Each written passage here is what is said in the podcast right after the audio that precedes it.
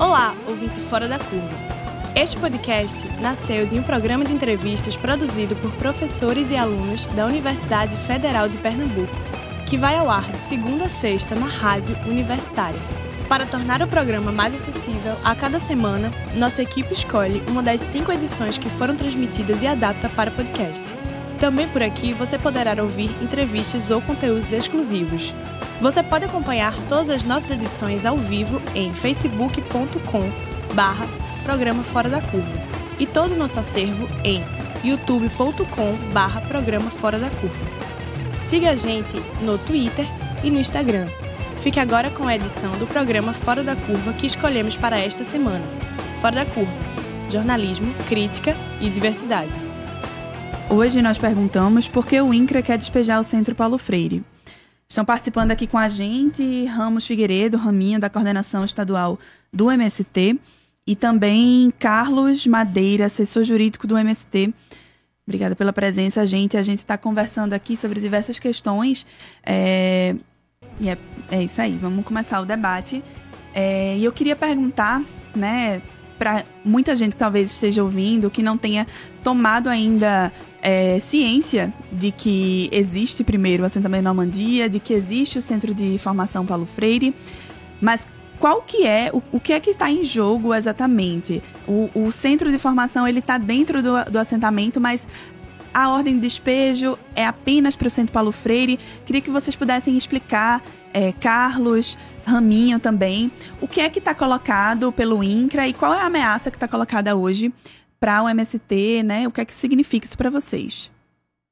Bom, é, sobre a ordem de despejo, que é um pedido de cumprimento de sentença, na verdade, porque esse processo ele se iniciou lá em 2008, com base em uma denúncia de 99. Mas, enfim, a gente vai chegar lá. É, a realidade hoje é o seguinte: o assentamento ele conta com mais de 600 hectares, sendo que 15 hectares, por volta de 15 hectares, são destinados à área comunitária do assentamento, onde, por por lei, ela deve ser destinada a atender os interesses dos assentados. Aí o que acontece? É, em 2008, quando esse processo iniciou, a realidade dele, do, dessa área comunitária, já era bastante diferente daquela que constava na denúncia que deu origem a todo o, o processo, de 99, 1999. Porque de lá para cá, é, antigamente só existia o auditório e o alojamento. Hoje nós já temos refeitório, nós já temos um, uma academia da cidade, nós já temos é, agroindústrias nesse espaço, sabe? Aí, ou seja, e esse é um dos pontos que nós também estamos abordando na defesa, que é justamente a especificação do juiz, que ele determine melhor qual é o, o perímetro desse despejo. Se vai afetar também a agroindústria, vai afetar a academia da cidade, sabe? Porque tá muito nebuloso ainda pra gente. Uhum. Seria, no caso, uma questão de atualização desse processo, assim, do, da motivação do despejo? A motivação, na verdade, ela se desfez uh, alguns poucos anos após a denúncia. Porque, só para explicar, em 99, após a emissão de posse do INCRA na, no, em Normandia, que antigamente se chamava Fazenda Normandia, né, até virar o projeto de assentamento Normandia, é, ele foi destinado a 41 famílias. Na época, por divergências de interesses e tudo mais, quatro famílias fizeram uma representação ao Ministério Público Federal e a, a, até então Ministério da Reforma Agrária, dizendo que pela construção do centro existia uma obstrução para acessar o assentamento, porque esse seria, na época, o único caminho de acesso ao assentamento, o pessoal não conseguia escoar a produção, tinha dificuldade, não é que não conseguia. Existia essa, essa dificuldade. Só que poucos anos após essa representação ser feita, é, esse interesse já não existia mais, porque esse problema foi resolvido, entende? Uhum. Só que com base nessa denúncia de 99, apenas em 2008 que o INCRA ingressou em juízo pedindo a reintegração de posse, né?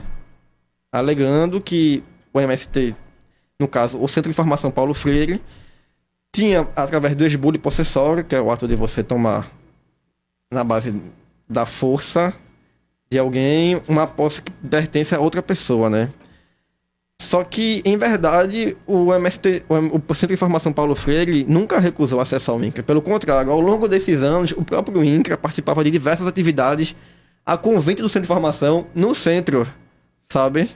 Aí, ou seja, por conta dessa, desse lapso temporal aí de 99 para 2008, por nove anos, a gente tem, de fato, uma realidade fática completamente diferente daquela que existia em 99 isso em 2008, né? Quem dirá agora em 2019, que é quando essa sentença está sendo de fato cumprida. Uhum. Então tem aí um, uma possível falha, né? Uma, uma falta de comunicação, inclusive.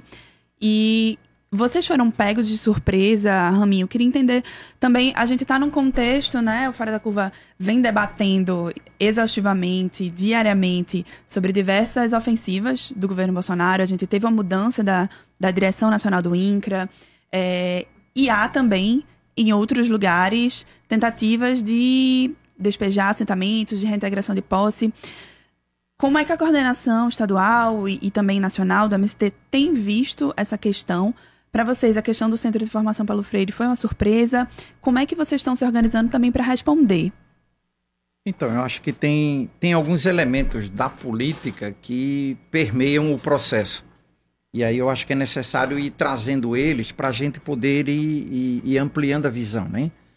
Uma é o acesso a, ao assentamento para fins de escoar, ou de visita, ou de entrada, de saída, enfim, como quer que seja, nunca foi obstruído, nunca teve nenhuma dificuldade entre o movimento e os assentados, até porque seria uma contradição. Né? Nós do Movimento Sem Terra somos hoje o agente que está promovendo, por meio da ocupação de terra, um papel que seria o papel do Estado, que é o papel de fazer a reforma agrária. Então, o movimento social, nesse caso, está cumprindo uma, uma função que deveria ser a função do Estado. Né? Então, há, há, há uma contradição, vamos dizer assim, aí. Né? O sem terra ele é produto da falta da reforma agrária, por isso existe o sem terra. Né?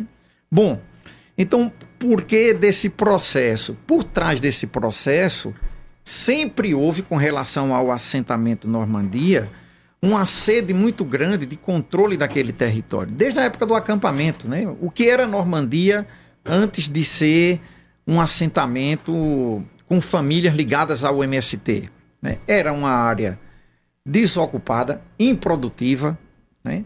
cuja casa-sede servia para hospedar políticos em períodos de Semana Santa que iam para assistir o espetáculo da Paixão em Nova Jerusalém. Quer dizer, era a única finalidade.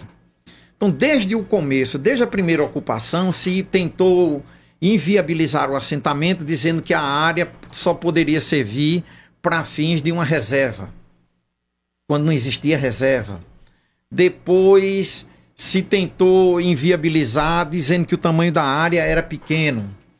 Depois, se, enfim, infinitas dificuldades foram sendo criadas e uma articulação política muito pesada por trás dela para barrar a possibilidade do assentamento Normandia. Né? Em 99, quando você tem, por fim, o decreto e o assentamento de 41 famílias na área, isso não quer dizer que tudo foi resolvido, né? Porque a existência de 41 famílias assentadas em uma área não significa dizer por automático que aqueles 41 famílias, elas elas se tornaram convictamente defensoras do movimento sem terra, né? A, a consciência, ela é um processo, né? Já que a gente está hoje no dia do aniversário de Paulo Freire, Freire vai dizer isso, a construção, é, a consciência é um processo de construção. Ela não se dá num estalo. Então, as pessoas vão se vão construindo essa pertença ao movimento sem terra e vão se identificando com o movimento sem terra a partir da lona preta quando estão acampadas. Então houve, de fato, quatro famílias que naquele período histórico cederam ao canto da sereia de que aquilo ali poderia ser utilizado como um complexo hoteleiro, já que no passado foi utilizado. Mas o fato, e aí o, o, a argumentação era da obstrução da via de acesso, uhum. já que não tinha outra forma, né? Então, o que é que houve nesse período histórico ali? Nós, do movimento, em discussão, em acordo com as outras famílias, fomos compreendendo de que o centro de formação, que se alguém foi lá percebe que a estrutura hoje é, é grande, mas na época já era grande, uhum. né? ou seja, manter o casario era um custo muito grande. Então, qual é a proposta que a gente lança naquele período histórico? a proposta de que aquele centro poderia ser um espaço para a formação não apenas de militantes do ponto de vista ideológico, de pessoas que vão ser agentes em novas ocupações, mas de professores, de técnicos agrícolas, porque a gente tem um déficit nesse país que não foi cumprido até hoje. Pelo contrário, hoje a gente está muito mais sucateado do que estava anos atrás, né? Quer dizer, você tem hoje uma grande dificuldade de promover a agroecologia, porque você não tem técnicos formados no suficiente para suprir a demanda de famílias assentadas. Então, o que é que o movimento faz a partir daí? Vamos começar a utilizar o centro de formação para formar pessoas na área da saúde, já que a gente não tem agente de saúde naquele período dentro das áreas de assentamento e de acampamento. Vamos formar pessoas com noções de práticas de agricultura orgânica. Na época ainda não existia a palavra agroecologia. Uhum. Né? A agroecologia é um termo que a gente tem nos últimos 20 anos, dos últimos 15 anos para cá. Então, na época não existia agroecologia enquanto termo, mas já existia por parte do movimento a busca de promover práticas educativas voltadas para a, a recuperação de solos, para o estudo do semiárido, enfim. E aí Normandia se encaixava perfeitamente nesse sentido, né? Bom, de pouco a pouco o movimento ele vai ampliando a sua visão e vai vendo que o casario já não dá conta, é necessário ter um, um alojamento. Hoje a gente tem em Normandia um alojamento que comporta num aperto dá quase 300 pessoas, né? Você tem um alojamento e ao lado do alojamento você tem um auditório que sentado assim confortavelmente entra 800 pessoas, mas dá para entrar mais de mil. Uhum. E por que isso? Porque era uma demanda de formar a base do movimento a partir da prática de valores, a partir da agroecologia, a partir da educação, a partir da saúde. Bom, quando o movimento começa a dar essa estruturação, outros setores da sociedade como é o caso do movimento sindical urbano, como é o caso das universidades federais, né, da Federal Rural, da Federal, da UPE, do Instituto Técnico Federal, da. enfim, da própria federal que está no campus de Caruaru, começam a se aproximar e a dizer: não, vamos fazer parcerias, porque é caro manter diárias para formação de professores, para formação de estudantes. Então a gente vai fazendo parceria com o Centro de Formação Paulo Freire.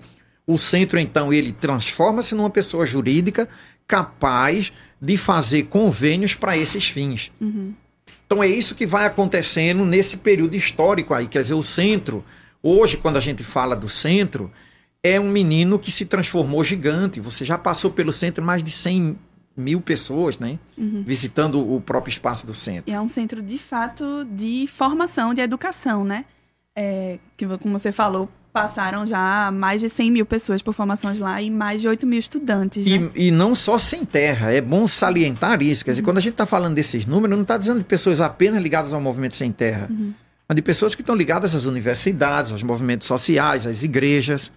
É, Raminho, eu queria que tu explicasse para a gente, na verdade, a nível nacional, o que é que representa o Centro de Formação Paulo Freire, eu digo no sentido de estrutura, e também o assentamento Normandia. Tem a questão das, da agroindústria, né, também.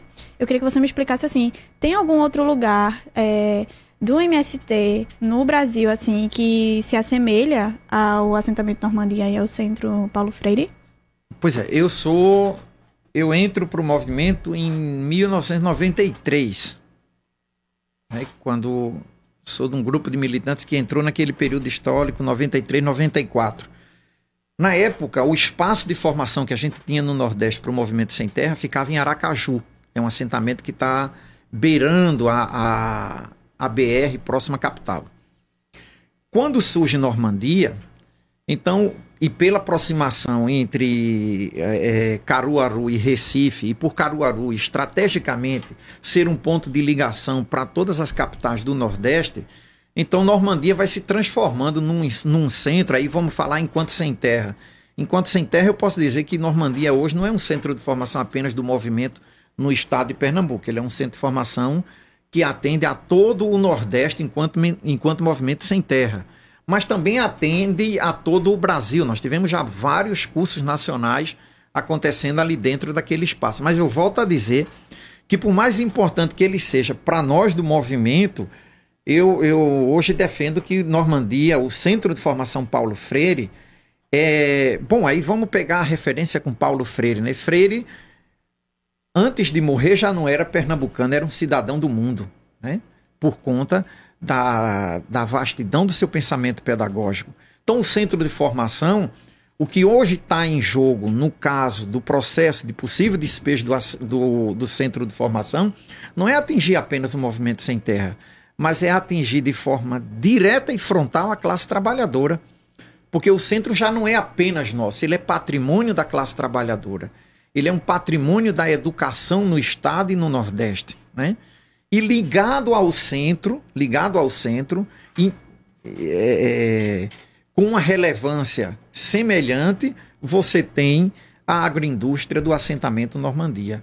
Né? A agroindústria que hoje atende a mais de 400 escolas por meio da distribuição de merenda escolar e ao armazém do campo de forma direta. Porque o armazém do campo, né, do, onde hoje eu estou na, na, gestão do armazém, uhum. nós do armazém precisamos, estamos umbilicalmente ligados à agroindústria do assentamento Normandia, porque a agroindústria de Normandia recebe a produção de todas as áreas ou das várias regiões onde nós atuamos em Pernambuco e de lá escoa para Recife, para dentro do armazém.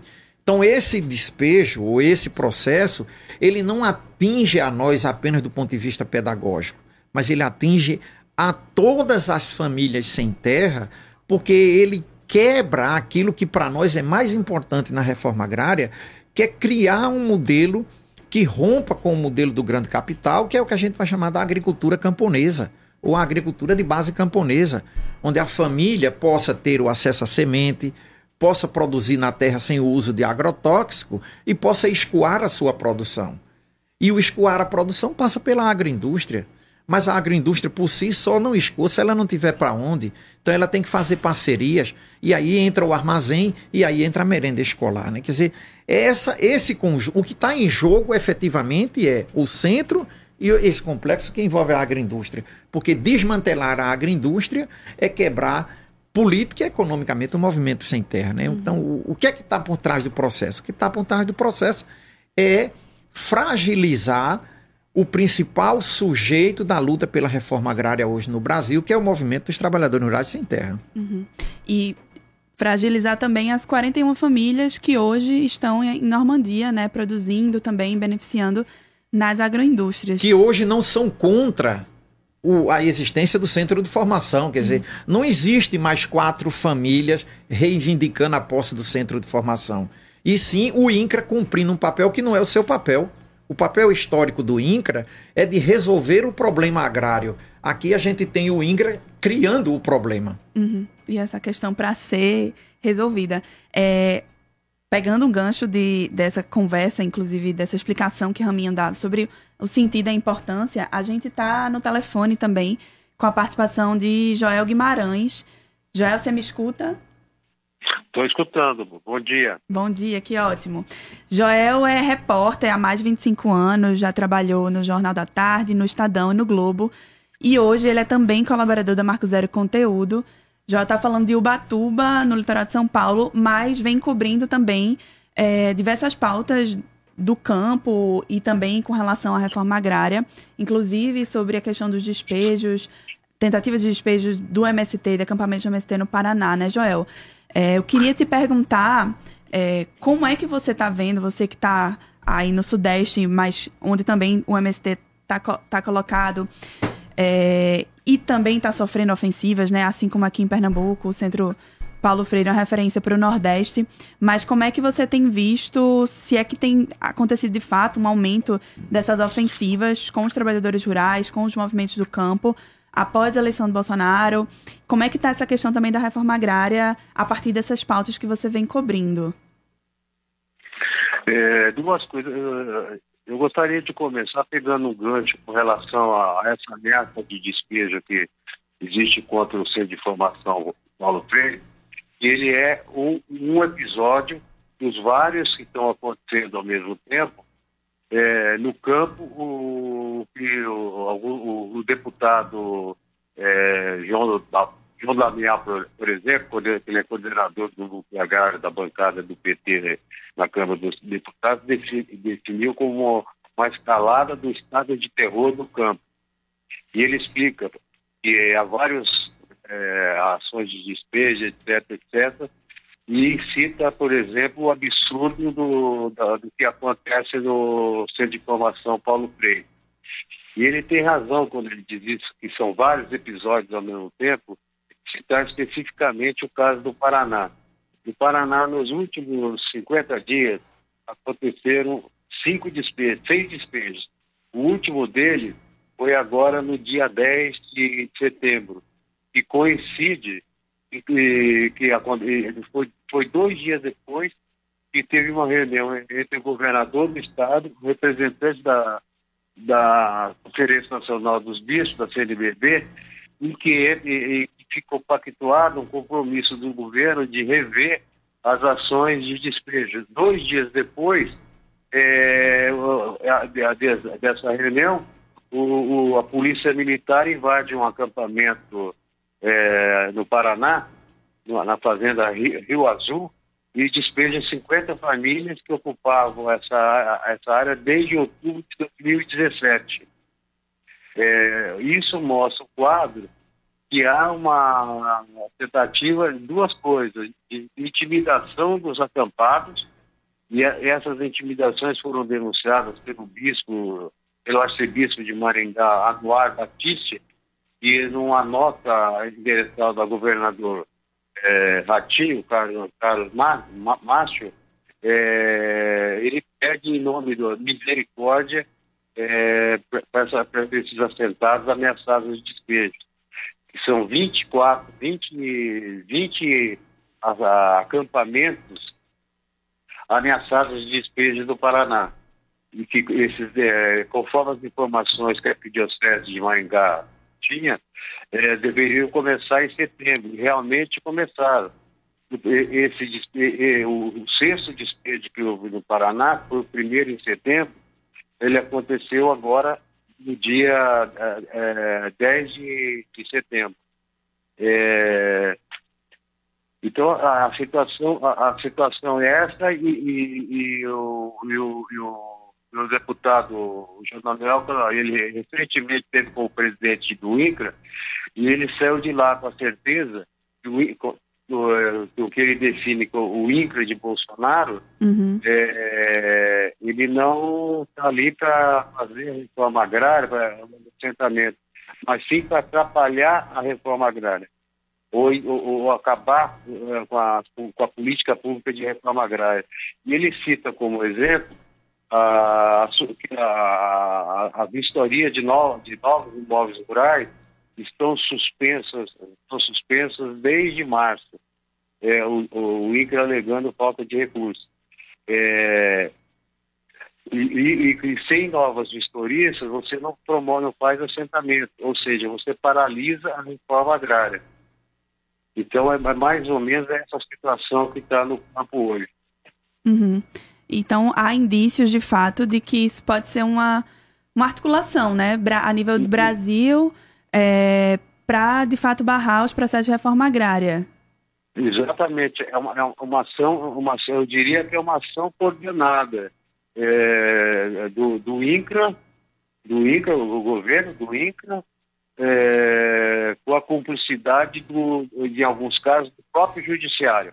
E, e a polícia é, invadindo os assentamentos, às vezes com violência, os acampamentos, às vezes com violência, despejando as famílias, jogando as, a, a, a, deixando-as ao léu, algumas estão desabrigadas.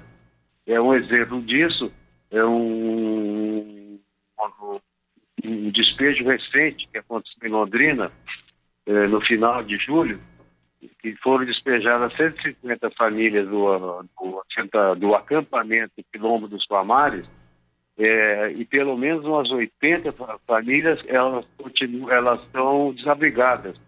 vivendo em praças da, da, dos municípios próximos ali do acampamento, e outras estão abrigadas no, no, no, centro social do acampamento. Ele vive, ele vive é o nome do acampamento, que fica próximo desse, desse assentamento. Daí os próprios sem terra, solidários um com o outro, é, é, é, abrigaram o que eles conseguiram nesse pequeno centro social.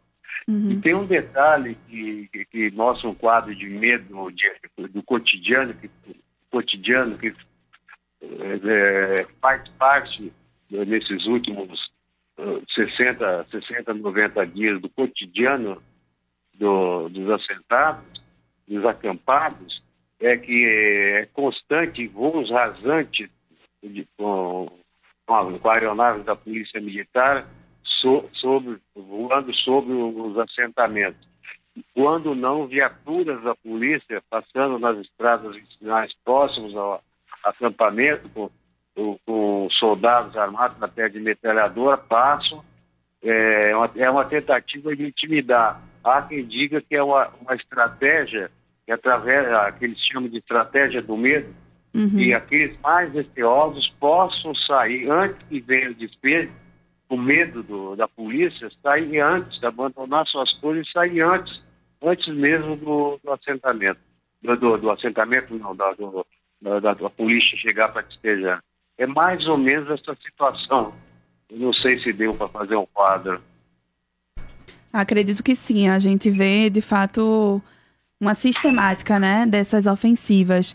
É, Joel, eu queria agradecer muito a tua participação, é, contribuindo também para a gente visualizar, né, no Paraná e outros estados também, disso que está acontecendo é, e, e, saber também agora é, como é que o MST, né, tem respondido a essas questões. Mas muito obrigada pela, pela tua participação. Muito obrigado, eu que agradeço. Só lembrando que também nesse período é, dos seis primeiros meses do governo Bolsonaro, 18, trabalha, 18 assassinatos aconteceram no campo. E, e todos eles, as vítimas foram os, os camponeses. Uhum. É, só para registrar, quer dizer, é, é, não houve nenhum desses confrontos, eventuais confrontos, a vítima sempre foi o camponês ou a camponesa. E é só isso. Essa situação grave que a gente está observando. Obrigada, Joel, pela participação. Tá, estávamos agora falando com o Joel Guimarães, que é repórter, que tem co coberto, né, faz, faz uma cobertura especial das questões da reforma agrária, de despejo que estão acontecendo lá no Paraná. Mas aí tem outra questão que é política também, né, dessa ameaça é, do governo, dessa mudança da, da, da gerência do INCRA. E a Helena tem uma questão também para compartilhar. É, pois é, Débora a gente vem acompanhando, né, o, todo esse processo desde o começo, no sentido que a gente já fez o quê? Umas três matérias, fora a cobertura de Joel. E no início da semana passada, a gente entrevistou o dirigente nacional do MST, Jaime Amorim, e ele deixou bem claro uma coisa, né, assim, que essas questões dos despejos e das reintegrações de posse, né, é a mesma coisa, é, elas são só a concretização de uma coisa que já vem acontecendo há um tempo, né? É, desde o golpe né, de 2016, que depois a presidenta Dilma Rousseff, é, como é que eu posso dizer? As políticas voltadas para o campo, para a reforma agrária, ela já vem sofrendo diversos ataques. Então, a questão do despejo seria mais uma concretização do que já não vem tendo tanta atenção, né? Jaime, na fala dele, ele deixou muito claro que a reforma agrária ela não é nenhuma possibilidade, mas assim, ela não é uma questão do governo Bolsonaro, né? Não recebe nenhum tipo de atenção. E Jaime também falou o seguinte, ele usou a expressão é, privatização. Ele falou que o intuito do governo é privatizar o assentamento Normandia com a reintegração de posse do Centro de Formação Paulo Freire, né? Eu queria que Raminho me explicasse o que é que ele quer dizer quando ele fala de privatização do assentamento. É, na matéria que a gente publicou na Marco Zero, a gente falou de um programa que foi lançado recentemente é, pelo INCRA, que, na verdade, ele propõe a expansão de titularidades a assentados, né? Que é chamado de Luz no Fim do Túnel. E o foco desse programa é, no caso eu falo de titularidades de posse né, das terras, o foco desse programa é no Nordeste. E eles argumentavam muito que justamente nessa região é onde tem um mínimo número assim de repasse desse, dessa titularidade de posse. Então eu quero saber assim, o que é que Jaime quis dizer quando ele falou de privatização do assentamento? Então, é... por que que o movimento ele é contra a titularidade? Né? E, e o que isso tem a ver diretamente com o processo em curso com relação à, à Normandia, né? Nós do movimento sempre defendemos de que a reforma agrária ela deveria vir atrelada a um conjunto de fatores. Ou seja, você tem o uso da terra, que aí você distribui a terra em parte é, por família e em parte uma área destinada ao coletivo, no sentido de que as famílias elas possam desenvolver sua economia para se manter e uma parte que ela possa ter para se capitalizar, vamos dizer assim, para fazer sua poupança, que seria a parte da cooperativa. Então, eu tenho a parte que está destinada à família e eu tenho a parte que está destinada à cooperativa. Até aí, tudo bem. Junto com isso, nós defendemos e continuamos defendendo que isso por si não resolve. Você tem que ter educação, você tem que ter saúde, você tem que ter insumos para desenvolver a agricultura e você tem que ter um, um, uma assistência técnica, um ATE, né, voltada para o desenvolvimento do assentamento nos marcos da agroecologia, que é o que também nós defendemos.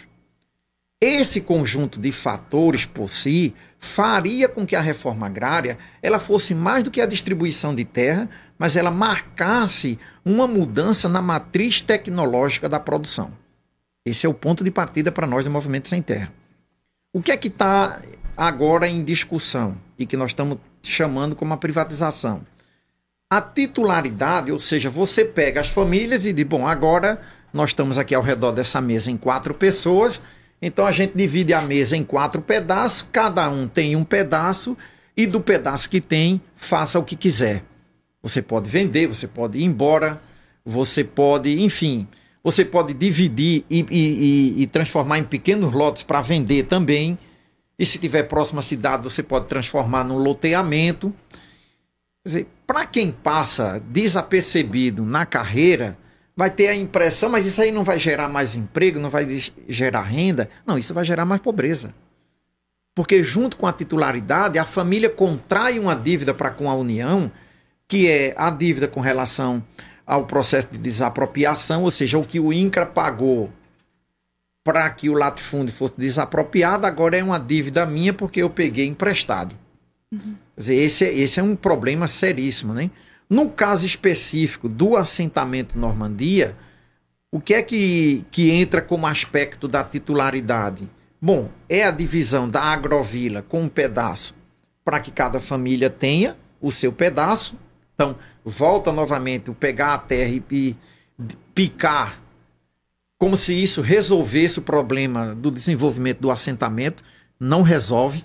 A distribuição da terra por si não resolve o problema do assentamento, nem em Normandia, nem em nenhuma área de assentamento.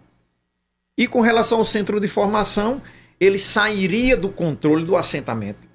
Né? Por quê? Porque na, na perspectiva do que o INCRA está defendendo, o problema é que há uma bandeira do Movimento Sem Terra ali e que isso demarca o território como um território do Movimento Sem Terra e que não pode haver um território demarcado pela bandeira. Uhum. Quando, para nós, a, a presença da bandeira representa sim a relação com o Movimento Sem Terra. Nos marcos da democracia, isso é perfeitamente possível. Uma ocupação urbana que você passa você vai ver uma bandeira do Movimento Sem Terra que está sem teto que está reivindicando a posse da terra. Quer dizer, a, a, existência da bandeira não fere o princípio da unidade nacional, mas confere a legitimidade da organização dos oprimidos. Os pobres do campo têm o direito de se organizarem, de reivindicarem políticas públicas. Né?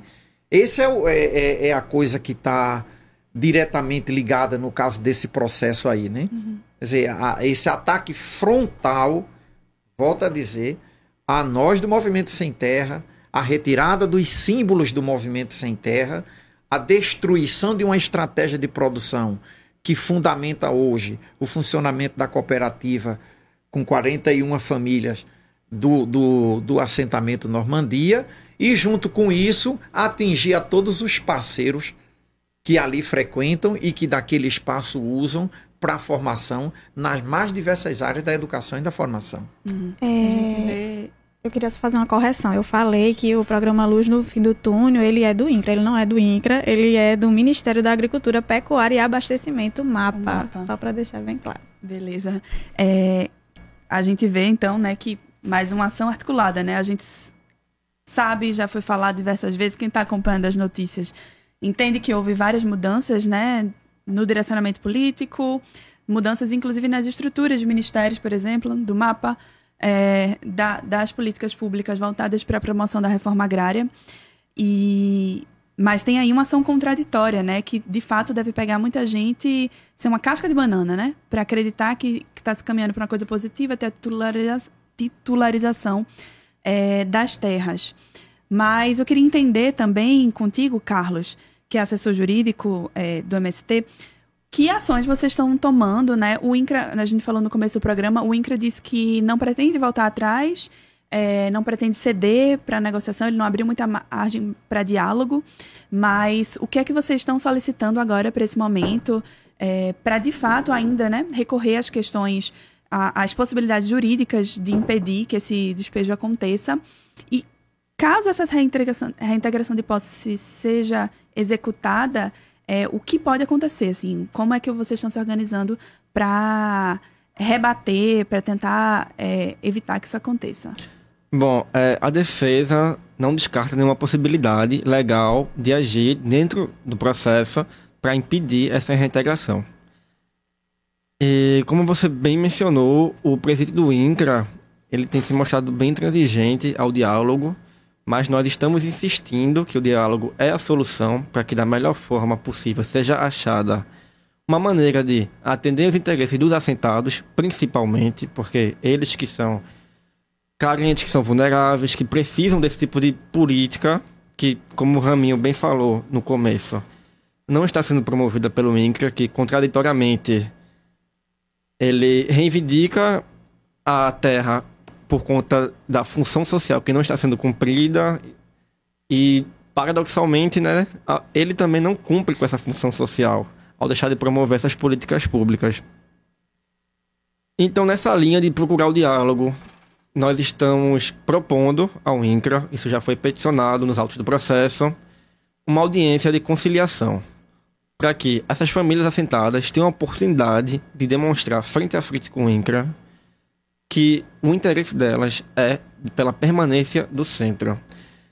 Porque apesar de existir um tensionamento muito grande, né, expectativas sobre como é que se dará essa possível reintegração de posse, a linha é nunca partir para a violência, obviamente, porque nós temos ferramentas legais para poder recorrer e tentaremos até o final, da melhor forma, resolver esse conflito. Carlos, eu queria só tirar uma dúvida, assim. É, tendo o. Como é que eu posso dizer? Sendo executada a reintegração de posse, qual seriam. A, o que é que aconteceria? Então, a gente está bem confiante que a reintegração não acontecerá. Porque legalmente acreditamos que conseguiremos, que conseguiremos impedir. A audiência de conciliação, ela é a única maneira de recorrer ao, como é que eu posso dizer, a solicitação do cumprimento do, do despejo? Não, existem outras ferramentas que estão à nossa disposição, mas nós estamos tentando principalmente o diálogo, porque o diálogo, do diálogo ele sempre proporciona uma melhor solução. Uhum. E tem essa essa questão também que está colocada da pressão política, né? Que vocês estão organizando desde sábado passado. é, o acampamento da resistência está acontecendo lá, lá em Normandia, né? No centro de formação, é, enfim, para as pessoas entenderem um pouco como é que a geografia. Você chega por uma estrada, né, em- em Normandia e dá de cara logo com o espaço é, comunitário, compartilhado do centro e depois se segue para a Agrovila. Mas o que é que está sendo pensado de ações? É, existe um prazo determinado já, uma data limite, por exemplo, para saber a resposta, por exemplo, para audiência de conciliação? Existe um, um, um, um dia D que chama atenção para a mobilização das pessoas que querem apoiar, que querem saber também como podem mobilizar para defender é, o Centro de Formação Paulo Freire? Bom, é, sobre o dia eu falo e sobre como contribuir com, a, com o acampamento, me explica melhor. Tá. Eu só é... queria fazer uma pergunta antes, é, só assim, para complementar. É, o prazo, tem algum prazo de saída espontânea? A gente, eu até apurando para as reportagens que a gente uhum. publicou na Marco Zero, fiquei muito em dúvida, porque é, hora a gente pensava que era uma data, hora outra, eu queria que você também me dissesse. O prazo para desocupação voluntária é de 30 dias. Que a gente tem para poder desocupar aquela área. O que acontece? É, esse prazo está correndo, não foi suspenso, a gente queria a suspensão provisória, ao menos, mas também não conseguimos. E, como eu falei anteriormente, nós peticionamos semana passada esse pedido de audiência de conciliação. Também fizemos uma requisição ao MPF, Ministério Público Federal, lá de Caruaru, para que ele possa agir como o conciliador. O Ministério Público Federal também já se, manifesta, já se manifestou favorável a essa opção de dialogar com as partes envolvidas. E nós esperamos que o INCRA se manifesta também a favor do diálogo.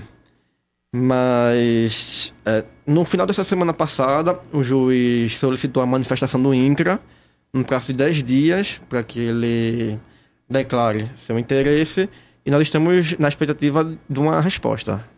Uhum. Sobre a questão da mobilização lá dos que estão acampados, né? É, dos agricultores, acampados assentados também.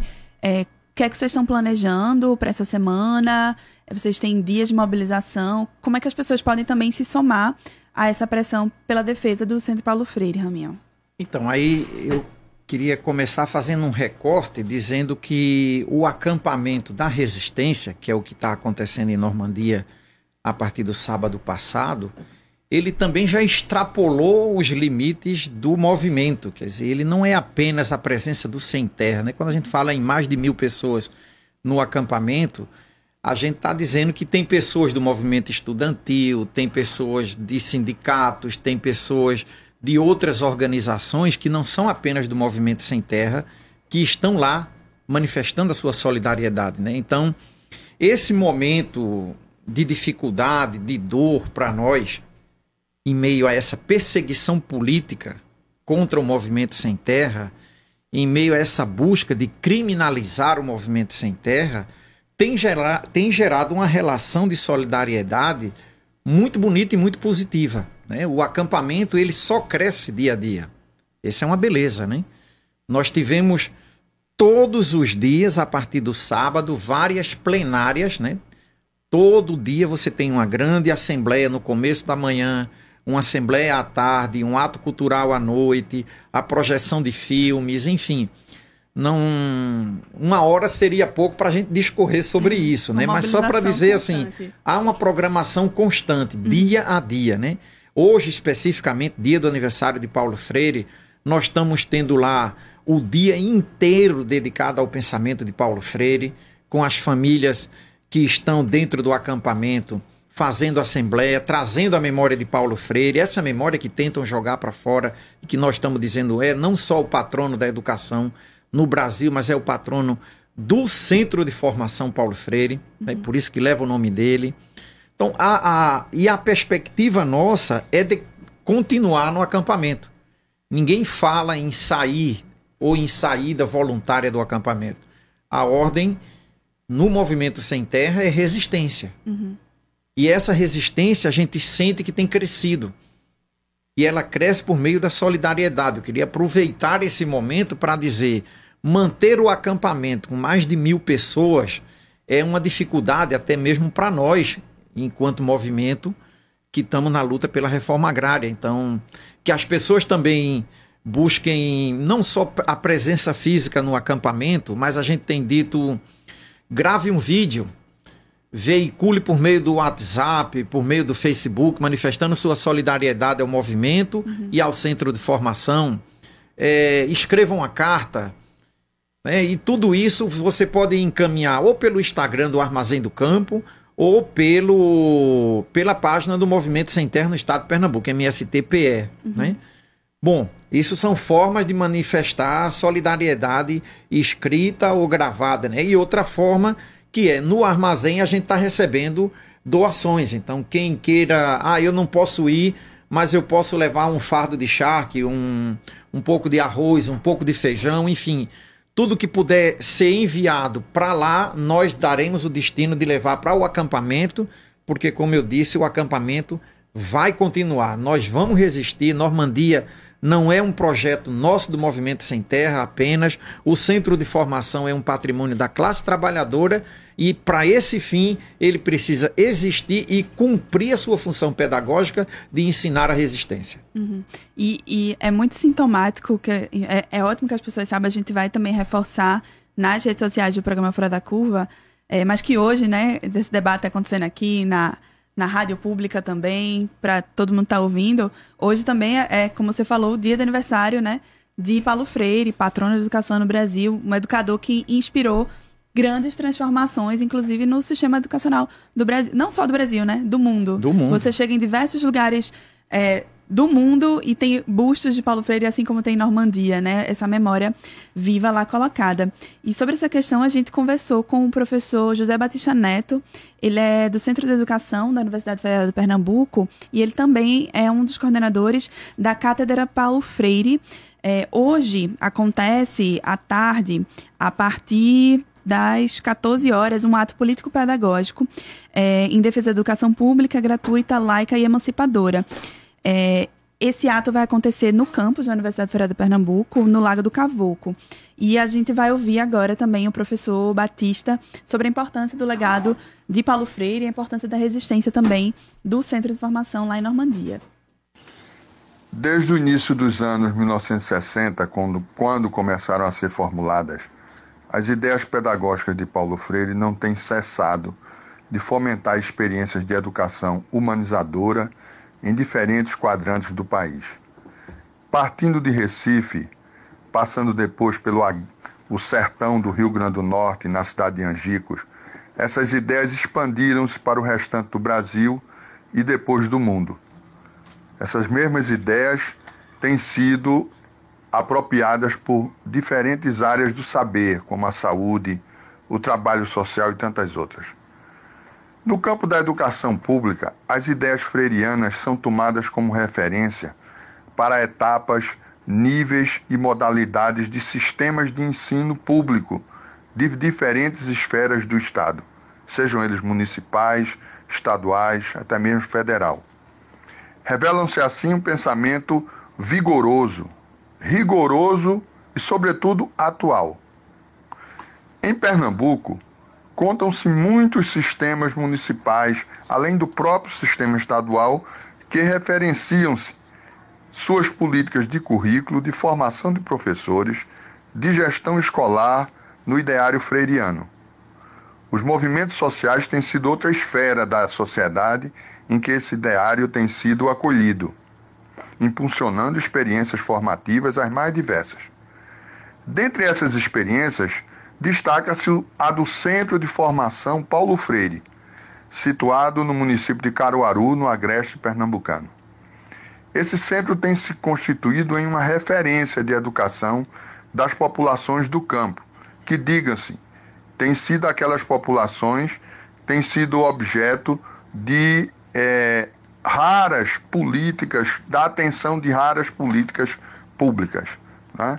Então, como dizíamos, esse centro tem se constituído em uma referência de educação das populações do campo por suas ações de alfabetização de crianças, jovens e adultos dentro do PRONERA, né, o Programa Nacional de Alfabetização para região de assentamento, de formação de professores e de trabalhadores para a agroecologia. É uma experiência que associa educação produção agrícola e a formação cidadã, e que tem gerado excelentes frutos. Né? O centro constitui-se hoje não somente como um espaço de educação, mas de produção de alimentos por meio de práticas sustentáveis, onde o respeito à mãe natureza é a regra. É por tais razões que somos favoráveis à reforma da medida de reintegração para que ali prossigam os brasileiros e brasileiras que conduzem aquele trabalho são por eles beneficiados de diferentes idades, construindo alternativas de vida digna. Vida longa para o Centro de Formação Paulo Freire de Caruaru.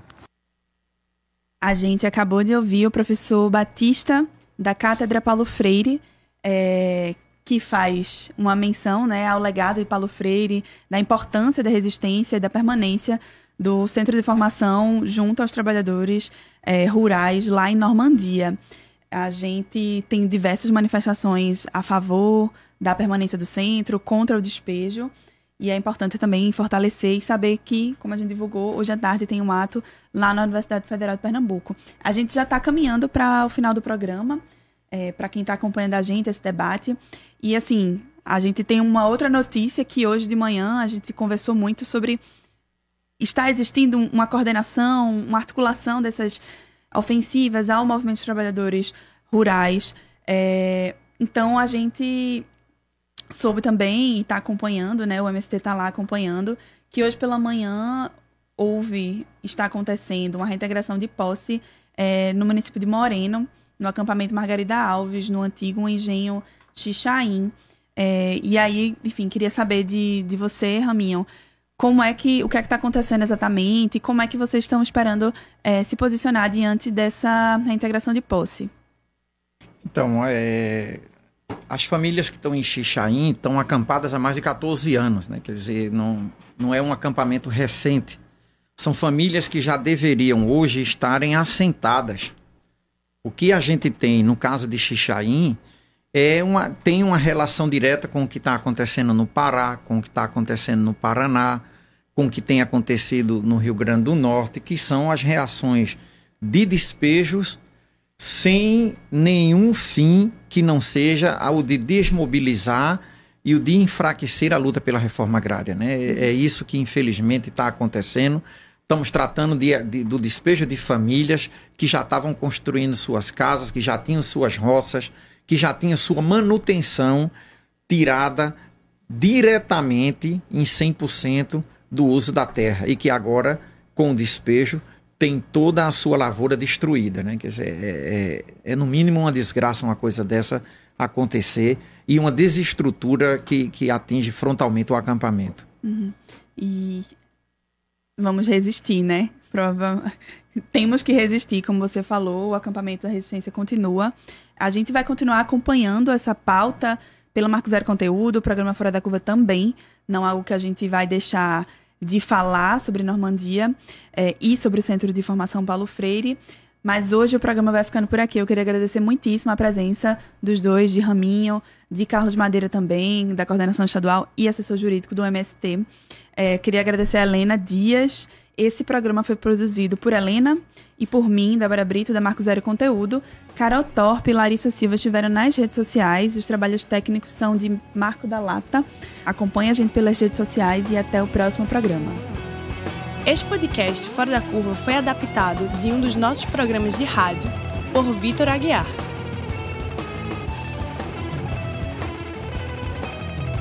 Para você que nos acompanhou até aqui, obrigada e até o próximo programa.